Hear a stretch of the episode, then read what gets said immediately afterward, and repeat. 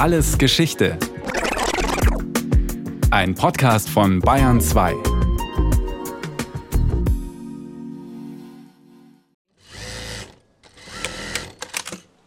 Saum wird zweimal eingeschlagen und gerade durchgenäht.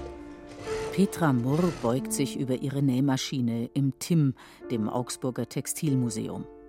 Sie ist gelernte Bekleidungsfertigerin, hat lange Jahre im Akkord Kostüme, Jacken, Hosen genäht. Damals, als es noch Jobs für Näherinnen gab in der Bundesrepublik, in den frühen 70er Jahren. Dann bekam sie ein Kind und als sie in ihren erlernten Beruf zurückkehren wollte, gab es ihre Firma nicht mehr und auch keine andere, die Näherinnen brauchte. Nun sitzt sie im Museum. Ist Näherin ein aussterbender Beruf? Ich weiß es nicht. Es viele junge Leute hört man, die gern wieder nähen und sich das auch aneignen. Aber ob das nochmal so kommt, wie es mal war, das glaube ich nicht.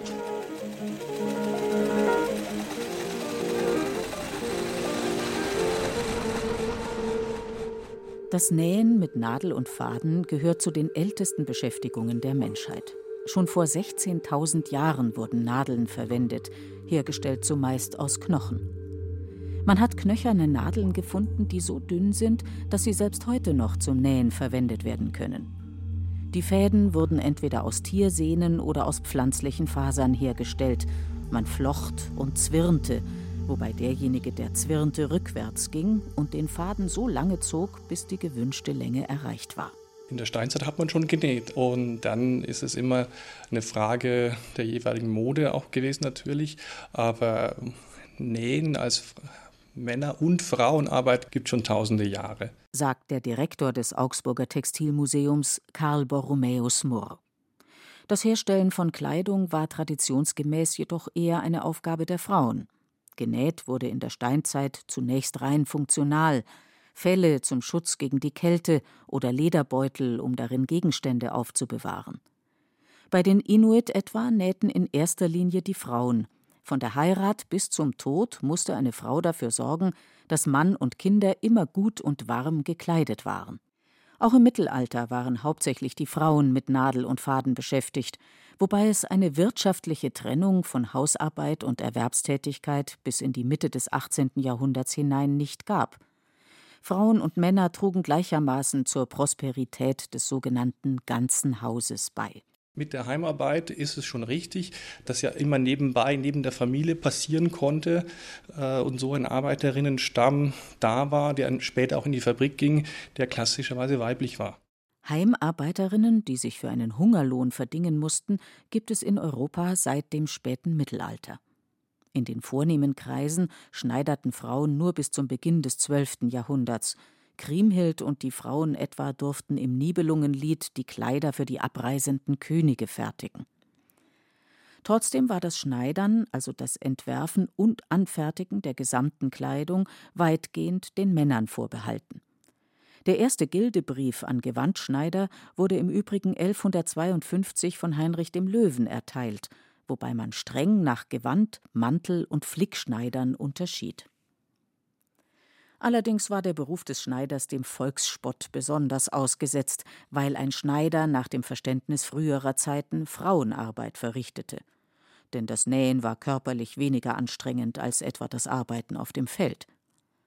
Daher auch die bis heute vorherrschende Vorstellung von der leichten Arbeit. Bis in die Mitte des 19. Jahrhunderts spielte es sich fast ausschließlich im familiären Kreis ab. Weitergegeben wurden die Nähtechniken von Frau zu Frau.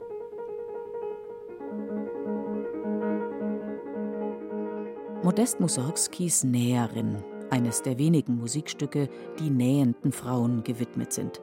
Spinnende, webende oder stickende Menschen sind in Kunst oder Literatur quer durch alle Stile und Epochen häufig festgehalten und dargestellt worden. Nähende Menschen findet man hingegen erst im 19. Jahrhundert häufig.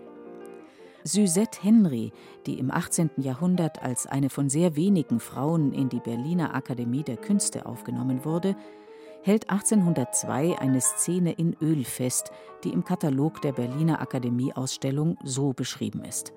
Umgeben von drei Kindern sitzt die gute Mutter und sittsame Gattin ohne fremde Gesellschaft zu Hause und beschäftigt sich in Abwesenheit ihres Mannes nebst der heranwachsenden Tochter mit Nähen. Eine edle Einfalt und Unschuld der Sitten, häusliche Ruhe und nützliche Beschäftigung scheinen hier an der Tagesordnung zu sein. Der hohe sittliche und pädagogische Anspruch und das Ideal von tugendhaftem Verhalten in der Mädchen- und Frauenerziehung scheint hier voll durch. Wer näht, sündigt nicht. So sah das wohl auch der schottische Dichter Robert Burns, der zu einer alten Volksweise ein Wiegenlied geschrieben hat.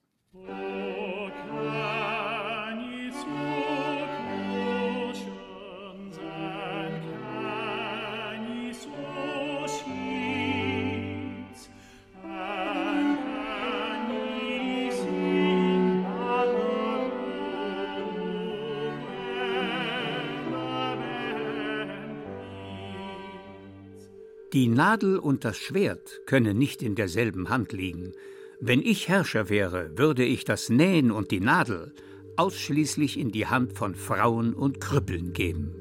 Schreibt der große französische Aufklärer Jean-Jacques Rousseau im Jahr 1762 in seinem Bildungs- und Erziehungsroman Emile. Eine der Protagonistinnen des Romans, Sophie, bekommt schon als kleines Kind Nadel und Faden, um damit die Kleider ihrer Puppe zu schmücken. Auch im Frankreich des 18. Jahrhunderts, dem Ancien Regime, war Nadelarbeit, war Näharbeit in weiten Bereichen niedere, also Hausfrauenarbeit. Junge Mädchen sollten besser früh als spät den Umgang mit Nadel und Faden für den Hausgebrauch lernen. Dabei gab es in Frankreich bereits um 1650 herum für Frauen die Möglichkeit, in die bis dahin rein männlich besetzten Zünfte zu gelangen. 1652 nahm die Schneidergilde von Aix-en-Provence zum ersten Mal Frauen auf. Und ein Vierteljahrhundert später konnten Näherinnen in Paris und Rouen unabhängige und exklusive Zünfte gründen. Im Deutschland des 17. 18. Jahrhunderts war man weit davon entfernt, sagt Karl Borromäus Murr vom Augsburger Textilmuseum. Auch wenn einige Zünfte in einigen Städten durchaus Frauen aufnahmen, für Näherinnen galt das nicht. Näherinnen waren klassischerweise jetzt nicht in Zünften, die ja lange über Jahrhunderte vor allem Männervereinigungen waren, organisiert. Sie waren natürlich in einem anderen Sinne organisiert mit der aufkommenden Gewerkschaftsbewegung. Da wurden sie allerdings den Textilarbeiterinnen und Arbeitern zugeschlagen. Der Deutsche Textilarbeiterverband Ab 1891 gibt es eben diesen Verband. Arbeiter ist hier zu lesen als äh, vorwiegend Arbeiterinnenverband, denn es waren in der Textilindustrie, auch in der klassischen Weberei und Spinnerei viel mehr Frauen als Männer und bei den Näherinnen ohnehin. Und da waren ja mehrere hunderttausend Arbeiterinnen und Arbeiter organisiert.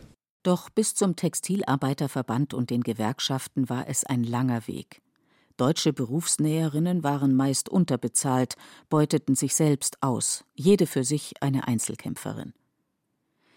Im Gegensatz zum Modeschneider, der selbstständig Modelle anfertigt und auch betriebsorganisatorisch arbeitet, ist der Modenäher an Anweisungen gebunden. Ein Näher oder eine Näherin setzt aus vorgefertigten Teilen Bekleidung zusammen. Es ist prinzipiell ein gering qualifizierter Job und dazu braucht es keine große Ausbildung und wir kommen hier mitten hinein in die ja ungerechte Frauengeschichte. Es ist eine Angelegenheit, bei der man die ganze Familie äh, betrachten muss.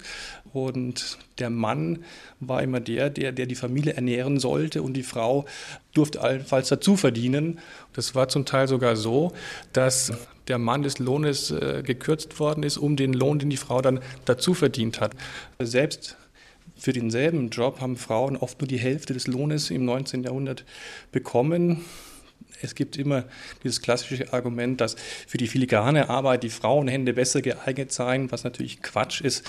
Aber ich denke, es hat vor allem mit der geringen Entlohnung zu tun, dass es ein klassischer Lohnsektor ist, der Frauen vorbehalten war. Zum Leben zu wenig, zum Sterben zu viel. So dichtete der Brite Thomas Hood im Jahr 1843 im Song of the Shirt, dem Lied vom Hemde. Mit Fingern mager und müd, Mit Augen schwer und rot, in schlechten Hadern saß ein Weib nähend fürs liebe Brot. Stich, Stich, Stich. Auf sah sie wirr und fremde, in Hunger und Armut flehentlich sang sie das Lied vom Hemde. Schaffen, schaffen, schaffen, vom Früh zum Nachtgeläut, schaffen, schaffen, schaffen, wie zur Straf gefangene Leut. Das ist der Armutfluch, mit doppeltem Faden näh ich Hemd, ja Hemd und Leichentuch. Das Schicksal dieser britischen Näherin war keineswegs ein Einzelschicksal. Zehntausende Frauen mussten vom frühen Morgen bis in die späte Nacht bei schlechten Lichtverhältnissen arbeiten, um ihren Lebensunterhalt zu verdienen. Nicht nur Frauen der Unterschicht, sondern auch Mittelschichtsfrauen, etwa wenn sie sich von ihrem Mann getrennt hatten. In diesem Fall waren sie vollkommen recht und mittellos. Entkommen konnten die Näherinnen der Armut nur, wenn sie heirateten – Rainer Maria Rilke schreibt 1894 über die Näherin Eine armselige Gestalt. Zwischen den spitzen Schultern, die ein verschossener grüner, fast bis zur Erde reichender Mantel deckte, wiegte sich der Kopf, in dem zuerst die lange, dünne Nase und die hohlen Wangen auffielen. Ich blickte mich um, der schmutzige Tisch, der abgenutzte, dünnbeinige Sessel, die eingegangene Blume auf dem Fensterbrett, alles machte den Eindruck des Elenden, Verkümmerten. Einen tiefen Einschnitt erfährt das Berufsbild der Näherin Mitte des 19. Jahrhunderts. 1846 erfindet der amerikanische Fabrikant Elias Howe die erste wirklich funktionstüchtige Nähmaschine. Seine Zwei-Faden-Nähmaschine kann sechs Näherinnen ersetzen. Aus der Heimarbeit wird Fabrikarbeit. Die Nähmaschine gibt der Textilindustrie den entscheidenden Auftrieb. Prinzipiell bedeutet das, dass es mehr Arbeitsplätze plötzlich für Frauen gibt und äh, damit ist auch ein, ein, Stück weit Emanzipation angesprochen. Zugleich sind wir aber eben in dem Dilemma, dass sie zu wenig verdient haben und deshalb gezwungen waren, eben noch ein, zwei, drei weitere Jobs zu machen. Ausbeutung ist an der Tagesordnung. Die Steigerung der Arbeitsleistung hat gravierende Folgen für die Gesundheit. Die Haltung war oft gebückt beim Nähen, man kann sich das gut vorstellen. Deshalb hat es äh, sehr viele Rückenschmerzen gegeben und äh, da hat es natürlich lange gedauert, bis da irgendwelche Gegenmaßnahmen ergriffen werden konnte. Und der Akkord, das war natürlich, Akkord ist Mord. Aber Akkord bedeutet auch die Möglichkeit, mehr Geld zu verdienen. Und gegen Ende des 19. Jahrhunderts schaffen es die Frauen in Deutschland, sich zu organisieren. Entscheidend war, was vor Ort verhandelt worden ist, was immer wieder neu ausgehandelt werden musste. Und die Näherinnen waren ja ganz unten in der sozialen Hierarchie, das muss man einfach so deutlich sagen. Und von daher war natürlich das Druckmittel nicht so stark, dass sie ausüben konnten. Aber die Gewerkschaft hat ihnen geholfen, auch Streiks durchzustehen bis in die Nachkriegszeit hinein und hat schon eine neue soziale Sicherheit bedeutet, gerade auch für diese Jobs. Wobei die in den Gewerkschaften organisierten Männer zunächst alles versuchten, die Frauen außen vor zu halten. Frauen auf dem Arbeitsmarkt bedeuteten nämlich vor allem eines billige Konkurrenz. Wann immer Unternehmer und Fabrikanten Kosten sparen wollten, stellten sie Frauen und Kinder ein. Mit der Frauenerwerbsarbeit zog das Lohndumping in die Arbeitswelt ein. Wir möchten unseren Wohlstand haben. Wir möchten unseren Wohlstand haben. Immerhin gelang es den Gewerkschaften letztlich doch auch für Frauen annehmbare Arbeitsbedingungen zu schaffen.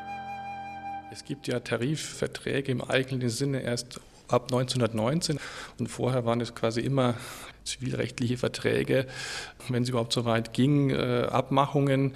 Und je nach Situation bei der Heimarbeit war es oft so, dass sogenannte Zwischenmeister, die zwischen dem Konfektionär und der Heimarbeiterin als Relais funktionierten, dass die noch gehörig mitverdient haben. Die haben quasi ihre Heimarbeiterinnen organisiert und von dem Konfektionär einen Stücklohn bezogen und der wurde natürlich äh, extrem reduziert dann an die Frauen weiter weitergegeben. Von daher sind es da noch sehr disparate Verhältnisse mit vielen Verwerfungen und eine Homogenisierung kommt dann erst eben nach dem Ersten Weltkrieg Stück für Stück, aber auch immer alles auf sehr niedrigem Niveau. Nach dem Zweiten Weltkrieg, als die Fabriken in Schutt und Asche lagen, wurde das Nähen wieder das, was es einmal war Heimarbeit und eine Möglichkeit, in wirtschaftlich schwierigen Zeiten ein Auskommen zu haben. Wir haben schöne Beispiele aus äh, ausgebombten Städten. Das Einzige, was er mitgenommen hat in der Familie, war die Nähmaschine und noch ein Koffer voller Wäsche.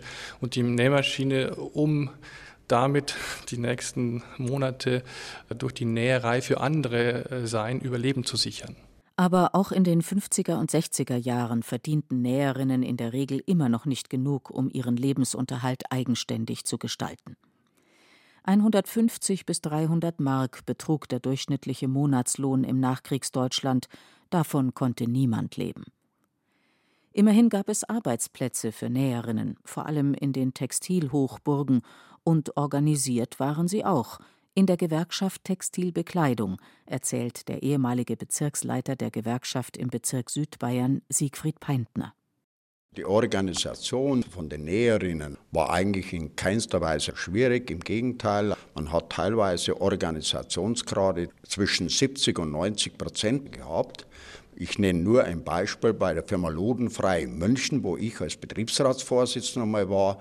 Wir waren damals rund 800 Beschäftigte und davon waren also rund 760 in der Organisation, in der Gewerkschaft Textilbekleidung organisiert.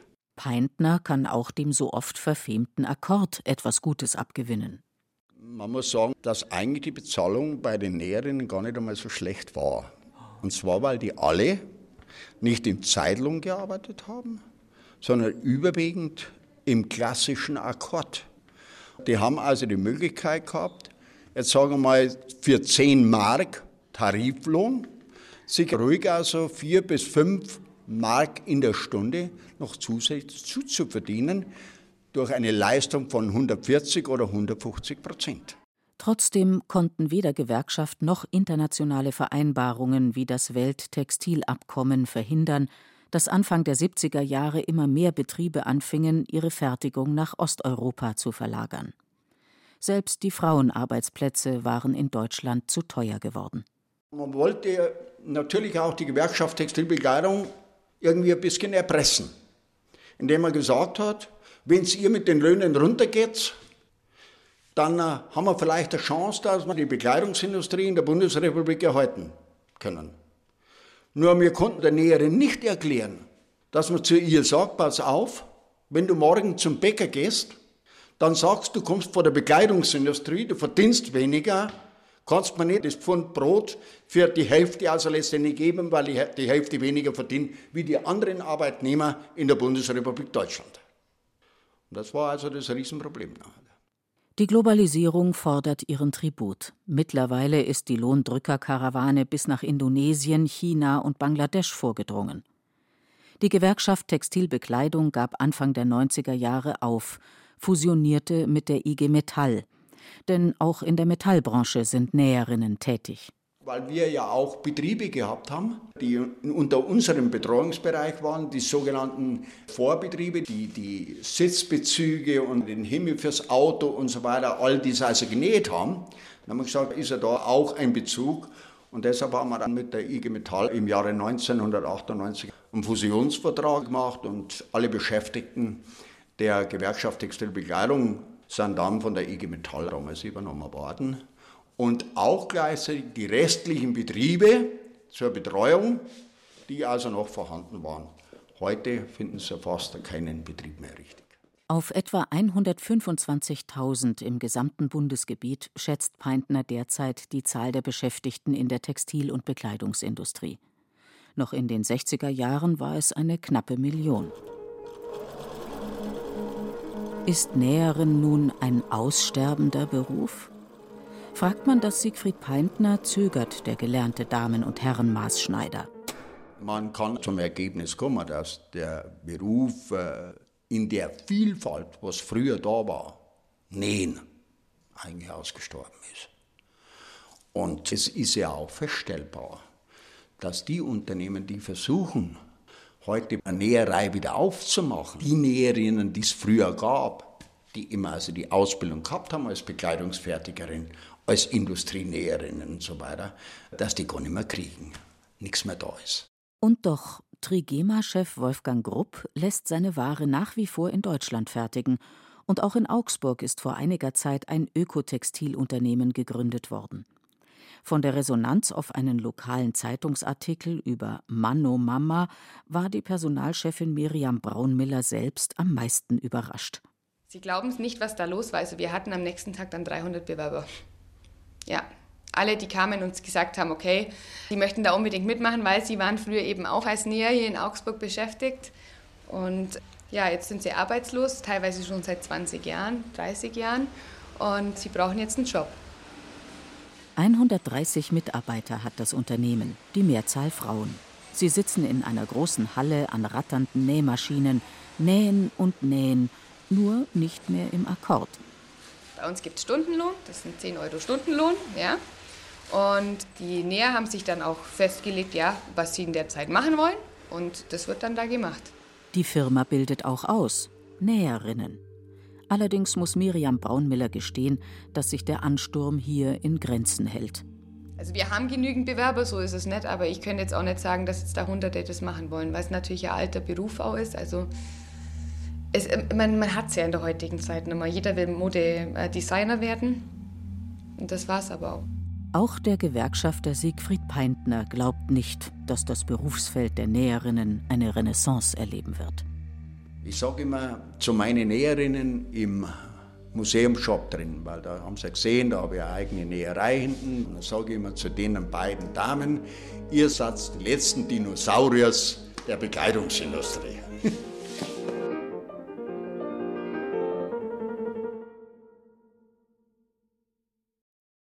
Das war Alles Geschichte, History von Radio Wissen aus der Staffel Frauenarbeit. Diesmal mit der Folge Näherinnen von Barbara Kostolnik. Gesprochen haben Beate Himmelstoß und Reinhard Glemnitz. In der Technik war Regina Stärke, Regie Martin Trauner, Redaktion Brigitte Reimer. Von uns gibt's natürlich noch viel mehr. Wenn Sie nichts mehr verpassen wollen, abonnieren Sie den Podcast Alles Geschichte History von Radio Wissen unter bayern2.de slash allesgeschichte und überall, wo es Podcasts gibt.